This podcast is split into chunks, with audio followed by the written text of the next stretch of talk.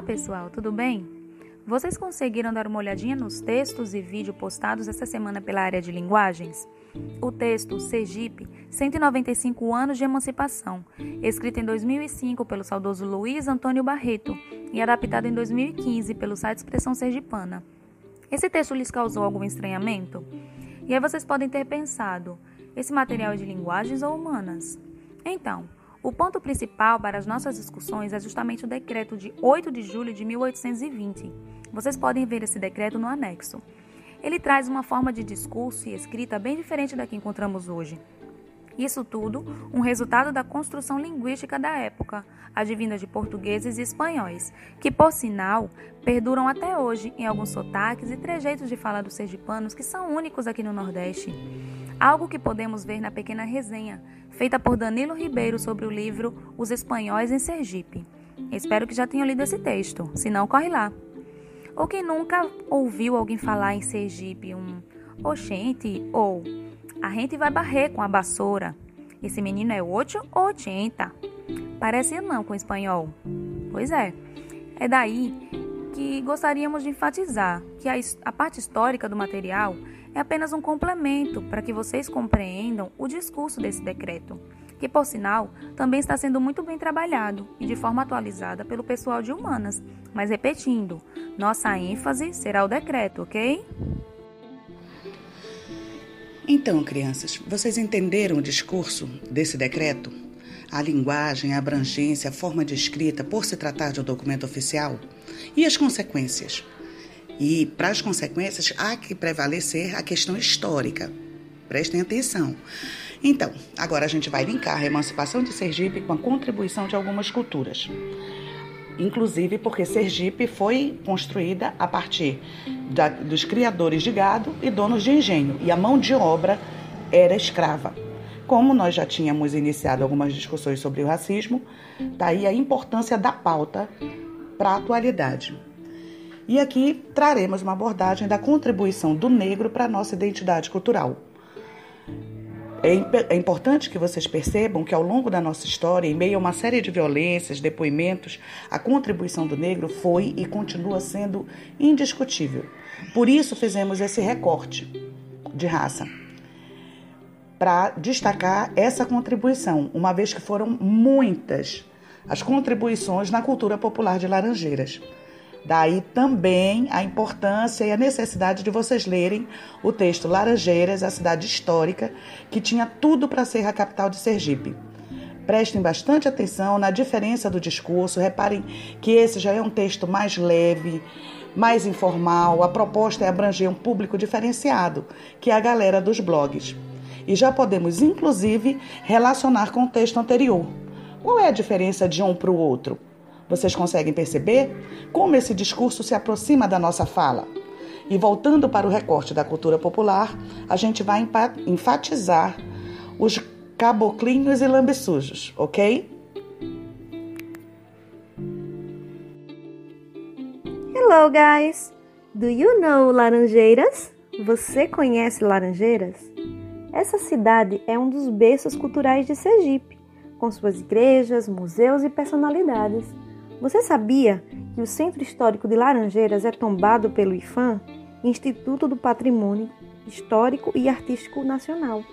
Por isso, não é permitido construir prédios na cidade. Outras cidades também são importantes, São Cristóvão, Estância e Maruim. O diferencial de Laranjeiras é uma manifestação cultural que é a contribuição do negro para a construção da identidade sergipana, lambiçujos e caboclinhos. O texto disponível sobre as manifestações culturais de Sergipe trata sobre eles e conta como foi a luta pela liberdade dos escravos aqui. E aí, ficou curioso? Não deixe de fazer essa leitura e descobrir muito mais. Só para fazer uma síntese dessa manifestação cultural, trata-se de uma festa que acontece em outubro na cidade de Laranjeiras onde cerca de 70 rapazes são paramentados como negros e índios. Os lambiçujos, pintados com uma tinta negra escura à base de mel de cabaú, são guiados por um príncipe e pelo rei do quilombo. Atrás deles vão os caboclinhos, de cocares na cabeça e a pele pintada de vermelho. Representam os índios contratados pelos donos dos engenhos de açúcar para recapturar seus escravos, prática comum naquele Brasil até 1888, quando a escravidão foi finalmente abolida. Tudo isso vai acontecer através de um cortejo teatral em homenagem à história dos negros da região, que lutavam por sua liberdade. Daí, você pode ver um pouquinho mais no vídeo, através de uma narrativa descritiva informal, carregada de sotaques genuinamente sergipanos, onde Evandro Bispo, o Pajuá, e Mestre Zé Rolinha, rei dos lambissujos, são importantes protagonistas. Sobre as imagens, traremos uma análise bem geral das 10 fotografias da festa dos lambissujos e caboclinhos do fotógrafo Maurício Pisani, e que daí é necessário enfatizar toda a sua sensibilidade, força e expressão né, dos personagens, a beleza, a presença de cores e simbologias algumas com movimentos impecáveis, outras com cenários que dialogam perfeitamente com todo o discurso que já foi apresentado sobre Sergipe. E aí vocês percebam que as imagens falam, né? Mas desde que a gente conheça de alguma forma os discursos que potencializam esse olhar diferenciado. Através dessas imagens, a gente consegue fazer um percurso não só na emancipação de Sergipe, como também numa história de luta dos negros no Brasil. E daí vai a dica. É necessário que vocês deem uma nova olhada nessas 10 imagens, né? E que consigam fazer essa relação da contextualização histórica com esse novo olhar, tá bom? Vocês perceberam que desenhamos um pedacinho dessa trajetória da emancipação de Sergipe, trazendo a contribuição do negro mas focando nas linguagens? Observem que nossa ideia foi tratar de alguns aspectos linguísticos, culturais e artísticos, e que vocês poderão associar e complementar tranquilamente com as abordagens trazidas pela área de humanas.